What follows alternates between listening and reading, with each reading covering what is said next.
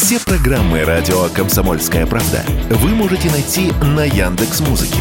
Ищите раздел вашей любимой передачи и подписывайтесь, чтобы не пропустить новый выпуск. Радио КП на Яндекс Музыке. Это удобно, просто и всегда интересно. Европейские пивные гиганты вместе со своими брендами покинули российский рынок еще минувшей весной. При этом меньше пива в магазинах вроде бы не стало. Освободившееся место быстро занял отечественный производитель. Присоседиться к нему пытаются и новые игроки.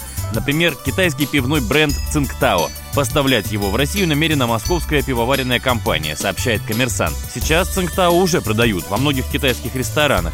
На онлайн-витринах тоже доступен, примерно по 200 рублей за бутылку. С приходом на более массовый рынок цена может быть снижена. Специально для Радио КП перспективы китайского пива в России оценил руководитель Центра исследований федерального и региональных рынков алкоголя Вадим Дробис.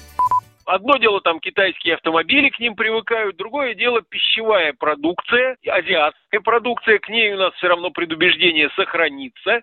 Есть крепкий алкоголь китайский, чуть ли не одна из самых дорогих водок мира и так далее. То есть там есть своя специфика.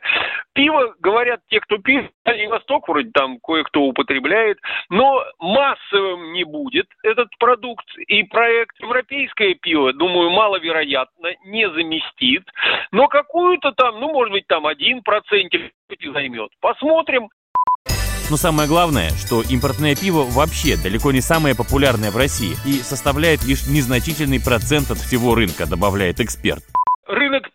Нас и пивных напитков составляет 8 миллиардов литров в год. Импортное пиво занимало 5% рынка раза в два дороже российского, поэтому э, предполагает наличие ну, определенных доходов у этой группы населения.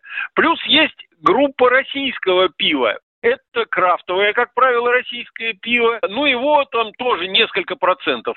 Вот оно, условно, конкурирует между собой за потребителя э, с избытком денежных средств, который не пьет простое там пиво по 50 рублей за бутылку, по 50-60. По данным китайских таможенников, в этом году поставки пива из КНР в Россию выросли на 12%. Василий Кондрашов, Радио КП.